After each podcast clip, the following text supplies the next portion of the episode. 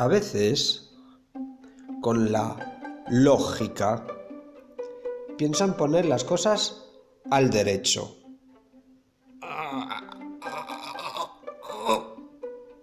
Y las siguen poniendo al revés.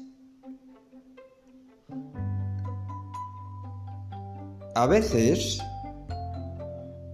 con el arte, se puede enseñar lo que uno piensa o siente, aunque esté torcido.